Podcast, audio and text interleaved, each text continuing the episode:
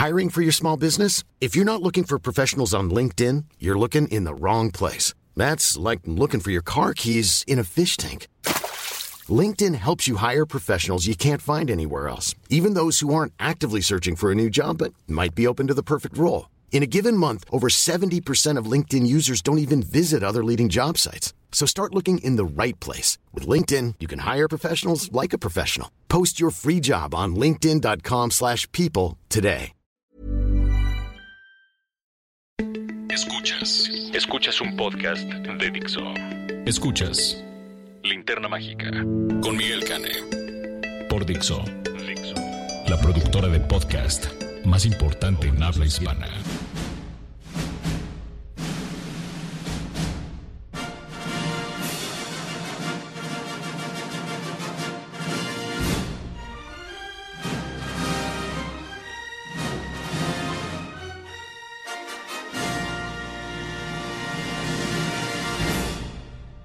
¿Qué tal? Bienvenidos a la edición 167 de La Linterna Mágica, su podcast de cinéfilos para cinéfilos. Aquí desde el corazón de Zapopan, en lugar del corazón de Polanco, me acompaña en vivo y en directo Raulito Fuentes. Hola, hola a todos, hola a todas. Yo soy Raúl Fuentes y estoy en Twitter como arroba oyefuentes. Y sí, ciertamente estamos en el corazón de Zapopan. Estamos viviendo los últimos días de la Feria Internacional del Libro en su edición número 33. Presento ¿Estás? el domingo. Sí, presentas el domingo. Tú que estás en Twitter como arroba alias Cane, iba a decir. Presentas un libro el domingo. Y pues el día de hoy vamos a hablar pues de una película que nos gustó mucho. La verdad es que a mí sí me gustó bastantísimo, mucho, sí. Estamos hablando del el sexto largometraje de Noah Baumbach. Sí, yo creo que tiene más, ¿no? Pues el tiene- séptimo. A ver, porque es eh, The Squid and the Whale, Y luego Margot en la Margot boda, Wedding, y Greenberg, Greenberg, y Francis Ha, Francis Ha. y Maestres América, esta que hizo con Naomi Watts y con Ben Stiller y con Adam Driver. Ah, mientras somos jóvenes. Mientras somos jóvenes. Y... Luego los Meyerowitz. Ujú, Entonces es la octava, perdón. Pero por ahí andábamos. Ya, ya tenía varias películas. Ya tiene varias películas. Ya tiene más que su mentor, Wes Anderson. Y pues se trata de lo que muchos están llamando la respuesta de este siglo o de esta década a lo que hace 40 años propuso Robert Benton con Kramer vs. Kramer que es Marriage Story o Historia de un matrimonio. Y pues eh, es una película coproducida con Netflix. Está ahora en algunas pantallas, pero estará, creo que ya está, ¿no? O está a partir del día 6, El no 6 me de acuerdo. diciembre. Del 6 de Ah, pues diciembre. sí, ya, ya, ya. Ya, ya, ya, ahorita ya. Estará en, disponible en Netflix. Es una cinta protagonizada por Scarlett Johansson, Adam Driver. Aparecen en papeles de soporte eh, Laura Dern. Laura Dern, Alan Alda, Merritt Weber, Julie Haggerty, Ray Liotta. Ray Liotta y son los más, como los más destacados, ¿no? Ujú. Julie Haggerty, que hacía años que no la veía. Eh, la recordarán como la protagonista de ¿Y a dónde está el piloto 1 y ¿A dónde está el piloto 2? Grandes películas de comedia. Ray Liotta lo recordarán de Goodfellas y de Hannibal. Y casi que ya, ¿no? Bueno, tiene sí. una serie de televisión, pero... Ay, yo no me Es la que hace con Jennifer López, ¿no? Pero esa serie se hace cada vez que Jennifer López quiere, ¿no? López. Pues sí.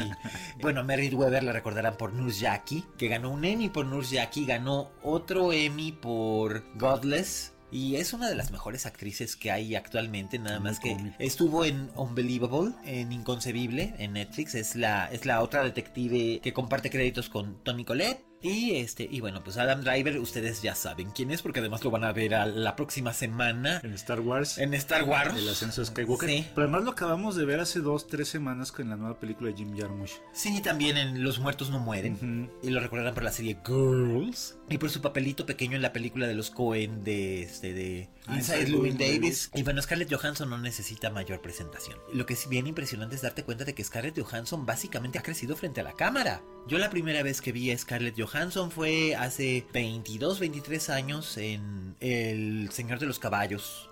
Con Robert Redford y Christine Scott Thomas. Y ella tenía como 12 años. Y bueno, pues ahora tiene 35. O sea, tenía 18 cuando hizo Lost in Translation. Ah, sí, claro.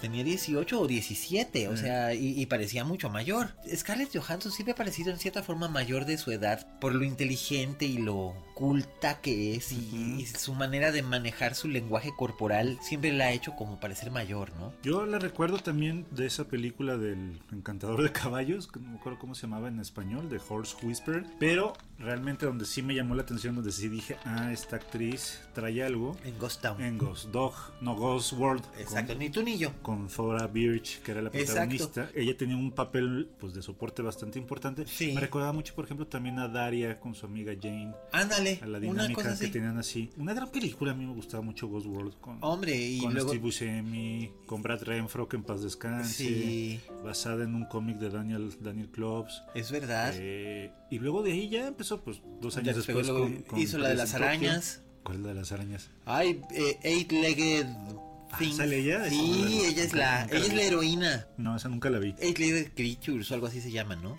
Pero bueno, sí, Scarlett siempre ha sido, se ha distinguido por ser una, una actriz estupenda, espléndida. Y todo lo que se ha dicho sobre su trabajo en Marriage Story podemos atestiguar que sí es cierto.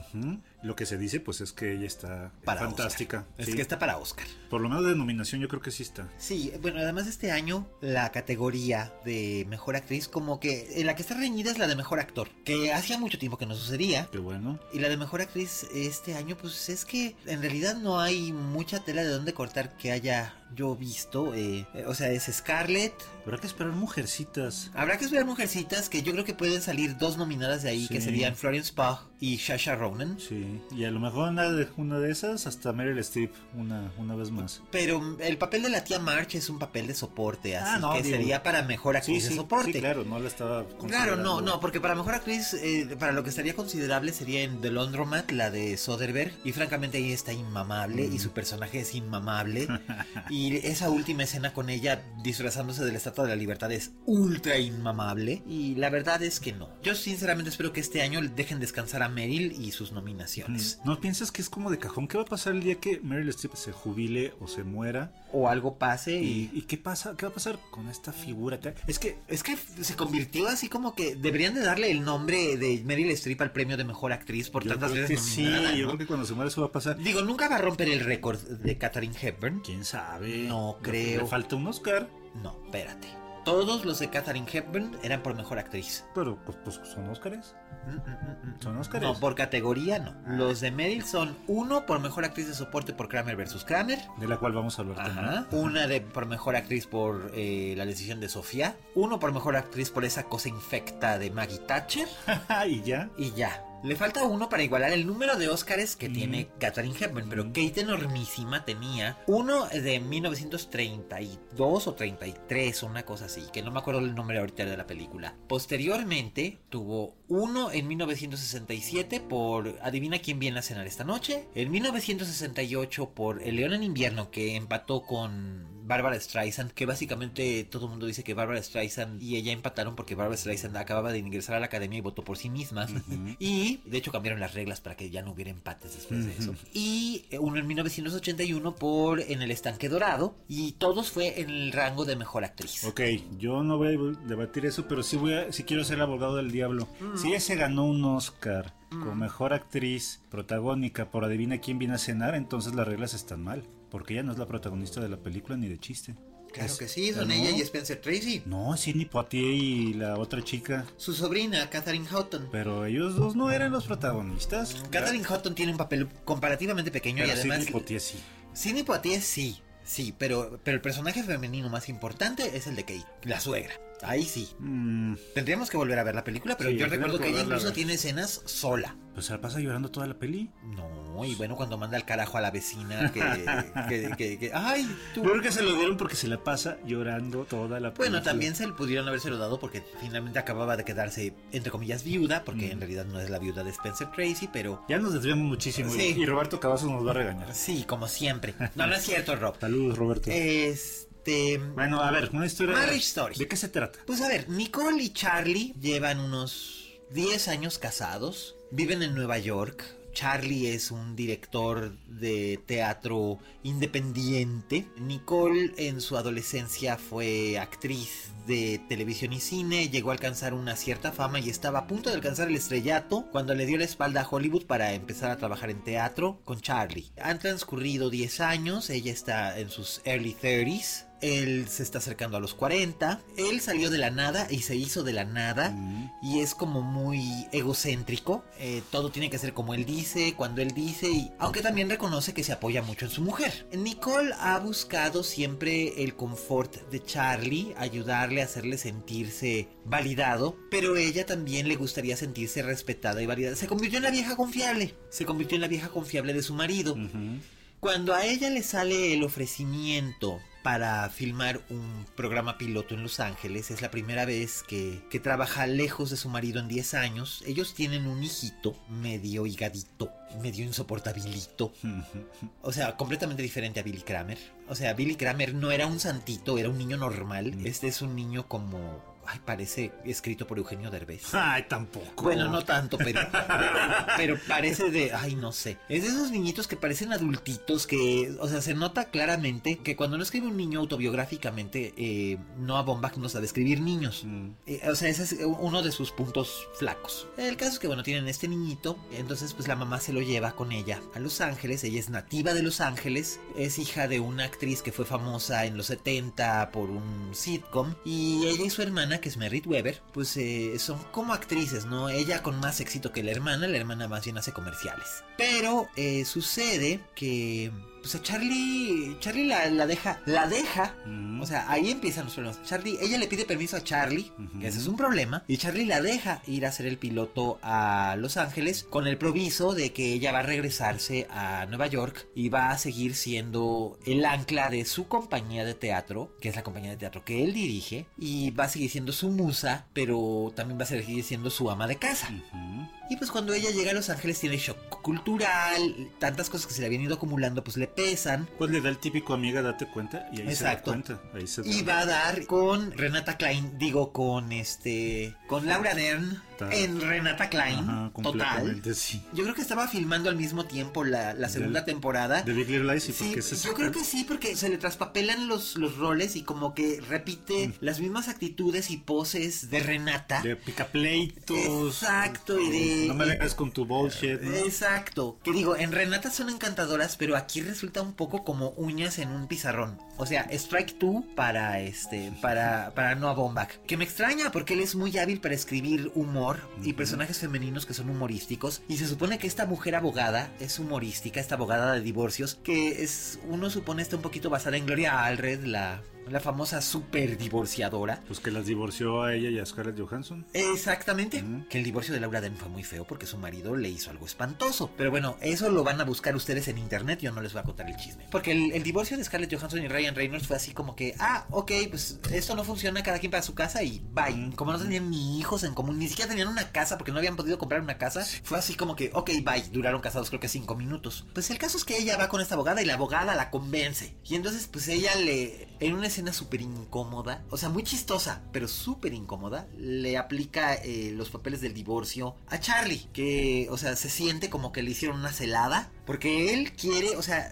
Charlie quiere lo que él quiere. Y aquí Adam Driver, Strike 3 para, Baumbach, aquí Adam Driver está haciendo una imitación hasta en el peinado y en el lenguaje corporal de Dustin Hoffman en Kramer vs. Kramer. Hay que recordar que en Kramer vs. Kramer, cuando Joanna Kramer se va, es porque está teniendo un colapso mental y abandona a Billy con su papá porque está a punto de tirarse por la ventana y dice que no es el momento para ser madre y se larga, o sea, se larga con lo opuesto. Y te hace un tango y cómo pudiste hacerme esto a mí justo en este momento en el que estoy ascendiendo. Y aquí pasa más o menos lo mismo. ¿Cómo pudiste hacerme esto a mí justo ahora que estoy entrando a Broadway? O sea, todas las necesidades de él, él, él, él, él. Él no puede ver más allá de cómo las cosas se reflejan en él. Ella sí piensa un poco más en el niño, en cómo se van a reflejar las cosas en él, y empieza a pensar en ella. Y empieza a ponerle altos a Charlie. Algunos muy necesarios, otros son puestos vía su abogada, que en esos me parecían un poco innecesarios, pero entiendo que cuando se trata de un abogado, eh, no de un abogado, de un divorcio de cierto perfil, pues va a haber esta clase de situaciones. Pero ella me parece más sensata. Ahora bien, yo comentaba con Raúl que sentía que esta es una manera de Bombach de explorar los sentimientos que él tenía y también como de disculparse un poco con Jennifer Jason Lee y el divorcio que tuvieron, que fue también desagradable en las circunstancias en que Jennifer Jason Lee no sé si estaba todavía embarazada o recién parida cuando él la deja. y el divorcio fue muy amargo. Y digo, son polites porque tienen un hijo muy pequeño, pero él ya tenía otra pareja en el momento en el que se estaban divorciando, que es Greta Gerwig. En realidad no es culpa de Greta Gerwig, aun si estaban trabajando juntas Jennifer Jason Lee y Greta Gerwig en la misma película dirigida por él. Que es una da para una situación muy incómoda y que en cierta forma se refleja en esta película. No les vamos a hacer spoilers, pero esta circunstancia como que se refleja también. Y el caso es que pues, o sea, siento que ahí peca un poquito de indulgencia Bombach o sea, realmente el, problema que yo le encuentro a esta película son aspectos del El guion me parece bueno, solamente que tiene aspectos que sí me parece que son como... que pudieron haber pasado otra tallereada u otra shineada. Y este es uno de ellos, ¿no? El hecho de que él, él tiene problemas, pero finalmente acaba como por aceptar que ella ella se lo merece todo y él es un patán. Y creo que ahí como que está tratando de pintarse él mismo en como que en unas luces un poco más como clemente, ¿no? Un poco más como compasiva. O quiere que le tengamos compasión al personaje de Charlie. Y francamente yo creo que el personaje de Charlie no se merece ningún tipo de compasión porque finalmente, si vamos a ser honestos, la película está dirigida a un público más mainstream y es una historia sobre seres muy humanos. A veces siento que Charlie está más idealizado que el personaje de Nicole. Nicole sí la siente un poco más humana. ¿Tú qué opinas? Mira, dijiste tanto que voy a. sí, no, vete, vete, por partes porque voy sí. Voy a recuperar un poco. A mí sí me gustó mucho la película. A mí también. Pero creo que hay cosas que vi en ella a lo mejor yo la tenía también la película como muy bien vendida, muy idealizada y no me pareció que fuera como esta gran obra maestra que mucha gente dice que es. O, no, estoy de acuerdo contigo. Y por ejemplo, para ponerlo de manera, de manera más concreta, ¿a qué me refiero? Me refiero a que siento que es una pareja o una expareja que se lleva muy bien. O sea, si hay conflicto, por supuesto, porque el conflicto los abogados. los abogados o el hijo, ¿no? A ver, ¿cómo que hacemos con Yo lo mandaba, yo lo yo agarraba al niño, lo, lo metía en una caja y lo mandaba vía Federal Express a Alaska. Pero imagínate si no existiera el personaje del niño. No habría pedos. No habría pedos, porque de veras se llevan muy bien y las discusiones que tienen son discusiones que creo que en papel están muy bien escritas. Sí. Pero son sutiles, sobre todo si las comparamos con otras películas que tratan el tema. Kramer vs. Kramer, que es como que el blueprint, ¿no? O estaba pensando también, por ejemplo, en Before Midnight. Ándale. Que es un, que es un golpeteo de 40, 50. Pero ahí, pero de hecho los niños en Before Midnight, los niños son como secundarios. Sí, claro, ni siquiera importan. Podrían no tener niños. Podrían no tener niños, pero ahí sí hay una serie de conflictos de personalidad de la pareja. En este caso, como tú dices, son muy bien avenidos. O sea, básicamente básicamente lo que sucedió es que se acabaron convirtiendo en amigos. O sea, después de 10 años de convivencia ya son más amigos que una pareja. Y tienen al niño, pero por ejemplo, donde aquí el niño es como que el foco del conflicto en la, mayor parte de las ocasiones. Charlie quiere volver a Nueva York porque él está convencido de que son de Nueva York y Nueva York y Nueva York y Nueva York y no quiere ceder. Por ejemplo, en Kramer vs. Kramer, sí, el, niño Billy es un es como un foco de conflicto. Pero aún si quitáramos a, Billy de la escena, que muchas veces desaparece por completo de la escena, el conflicto entre Joanna y Ted o sea, Meryl Streep y, y, Dustin Hoffman, no solamente era eso, sino era de que ella provenía de un hogar donde ella había sido educada para ser una buena esposa, había estudiado en la universidad pero lo había dejado todo para casarse con Ted y finalmente había descubierto que no tenía madera de ser buena esposa, no quería. Y tiene este colapso mental y entonces él la culpa de destrozar a la familia pero luego se da cuenta de que él también fue contribuyente a esto porque era un workahólico y finalmente tienen todos estos pedos que están relacionados con la custodia del niño. Pero eh, cuando están hablando y tienen estas discusiones si quitamos el factor niño, de todos modos, es una discusión muy interesante sobre una pareja que en realidad no se conocía. Pero aquí se conocen muy bien. Sí, ese podría ser un problema de guion. Pero yo creo que hay una diferencia muy evidente si la comparamos con Kramer versus Kramer. ¿Por qué? Porque en Kramer versus Kramer hay un protagonista que es Dustin Hoffman. Sí. Y todo el conflicto está alrededor de cómo ser yo un padre soltero. sí. Porque, o sea, si hacemos cuentas, Meryl Streep sale muy poco tiempo en comparación. 20 minutos. Y aquí en esta película sí están muy a la par. Sí, están los dos iguales. están los dos iguales. Entonces, narrativamente pues claro que hay una diferencia. Por eso yo siento que le hizo falta mucho más conflicto. Mejor una secuencia más de pelea porque solamente hay un momento muy cabrón. Uno. Y, Uno. Y haría falta, ah, no sé. Y le sobran cosas. Eh, la secuencia que, si ustedes ya la vieron, no, no, no, les spoilemos a los que no lo han visto, pero la escena de la trabajadora social, el final de la escena de la trabajadora social con la navaja, podría haberse prescindido perfectamente bien. Porque es como... O lo hubieras cambiado de otra manera. Otro matiz. Porque de repente se vuelve muy exagerado. Sí. Hasta fársico. Hasta fársico. También las secuencias con el personaje de, de- de Laura Dern y el de Alan Alda, de repente uno se pregunta qué estoy viendo. Pero luego también uno piensa, bueno, Noah Baumbach aquí está como que rindiéndole homenaje a Woody Allen. El que haya elegido a Alan Alda no es casual. Creo que la película es muy buena. Como tú dijiste, no es la obra de arte que todo el mundo está diciendo, pero es una película muy buena y muy sólida, muy interesante, con una gran actuación de Scarlett Johansson. Yo creo que es el mejor papel que ha tenido Scarlett Johansson después de haberse dedicado los últimos cinco años a ser básicamente la viuda negra. ¿No? Puede ser, sí. Sí, yo creo que desde Perdidos en Tokio no había hecho algo que le representara un reto como Exacto. actriz. Como actriz, y aquí está muy bien, muy sólida, con mucha carnita. Tiene ecos de Lee Bullman, tiene ecos de Gina Rowlands, tiene ecos de Natalie Wood, de estos personajes femeninos que, aunque sean bellísimas, están atormentadas. Y eso es, eso es algo muy, muy bonito. A mí, la verdad es que Charlie me parece un personaje que está demasiado calcado en Dustin Hoffman. Y a mí me parece que Adam Driver aquí está bien, pero X. O sea, podría haber sido cualquier otro actor. Hubiera preferido a cualquier otro actor incluso. No sé. Ah, yo no. Lo, No sé. lo que sí, a mí me gusta mucho Adam Driver porque ha escogido, se ha sabido mover. Eso ha de trabajado con Spielberg, ha trabajado con Jarmusch, ha trabajado con Bauba varias veces. Con J.J. Abrams, con Terry. Gilliam. Exacto. eh, pero siempre siento que está como en el mismo tono. Sí. O sea, sí, y la misma voz y el mismo, vamos, hasta el mismo lenguaje corporal. Sí. Cuando se enoja. Sigue cuando- siendo el Adam de Girls, por ejemplo. Sí, En algún sí, sentido. vamos. O sea, por ejemplo, no es Kylo Ren, porque en Kylo Ren necesita otro tipo de tenor y por eso es que lo hace como muy exagerado. Y aquí, pues está, o sea, está chilo, pero. Eh, no sé, puedo imaginarme.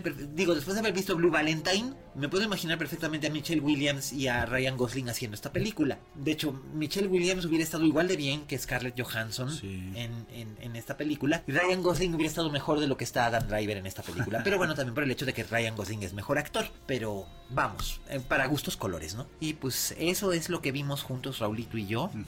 Y pues lo ponemos a su consideración. Y ya la pueden ver en Netflix. La Ya la pueden ver en Netflix. La pueden platicar con nosotros. Claro, usando el hashtag Linterna Mágica. Este, a Raúl lo pueden escuchar también en internet los sábados de 3 a 4. De 3 a 4 de la tarde. Con en- la mandarina mecánica. Ahí estamos Lady Corrales, Enrique González de un servidor en la mandarina mecánica. En Eh, Rock 101. Sí, en Rock 101, métanse a rock101online.mx y ahí nos pueden escuchar. Y también pues está el podcast en Spotify. Así es, así que lo van a poder escuchar. Y bueno, pues yo aquí sigo. Yo presento el libro este domingo, domingo 8. Tengo muchos nervios, me presenta Fuentes. Me presenta Fuentes, así que los que nos quieran ver juntos y juntitos ahí echando desmadre, pues nos van a poder ver. A todos los que están aquí en Guadalajara, Pipe, te esperamos, ya quedaste, ya rugiste. También pues, a Enrique y a todos los cuates de Guadalajara los esperamos ahí el domingo en el Salón 4 de la planta baja de, De Expo Guadalajara, de ¿no? Expo En la FIL. Guadalajara, en la FIL. Ahí, ahí, ahí nos vamos a ver. A todos los que nos escuchan, David en Cancún, todos los, los cuates, Sara en Asturias, eh, Ricardo en Madrid, eh, todos los que nos están escuchando, amigos queridos, todos. Ustedes saben que este podcast se hace para ustedes, porque cada vez que nos sentamos en este micrófono, pues es para ustedes. Gracias a Vero en los controles allá en el corazón de Polanco. Gracias a Dani por darnos Dixo. Tu tocayo Miguel. Ay, mis tocayos Miguel y Miguel, Miguel Ochoa y Miguel Zarate, sí. Sí. Uno, uno en, en Tijuana y el otro en Ciudad de México, que no se me olviden nunca, cierto, cierto. Y pues eso, aquí estamos y nos escuchamos la próxima semana ya desde el corazón de Polanco, ahora sí. Pero como siempre, es un placer estar con ustedes aquí en la linterna mágica, porque además el de la próxima semana es nuestro final de temporada. Ustedes saben que yo me tomo vacaciones en el mes de diciembre y estaré regresando después de Reyes. Nos escucharemos la próxima semana. Pasen feliz Navidad también. Feliz Navidad también por parte de Raúl Fuentes. Digo, de todos modos, la próxima semana les vamos a desear feliz Navidad y Año Nuevo, pero nunca está de más. Y si andan por la fil, déjense ver. Yo soy Miguel Cane. Y yo soy Raúl Fuentes. Y recuerden, Como dijo la Betty Davis, monstruo, no eres una estrella. Hasta la próxima.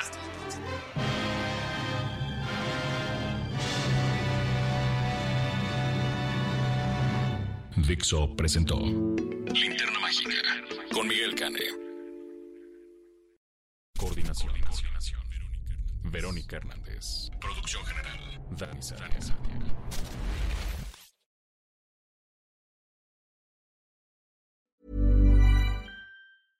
Hey, folks, I'm Mark Marin from the WTF Podcast, and this episode is brought to you by Kleenex Ultra Soft Tissues, your ally to help tackle your allergy symptoms this season. I love the change of seasons, but nobody loves pollen and all those other things floating in the air that make you sneeze during this nice weather. Kleenex Ultra Soft Tissues are hypoallergenic and allergist approved, so fight back against watery eyes and runny noses without worrying about irritating your skin. For this allergy season, grab Kleenex and face allergies head on.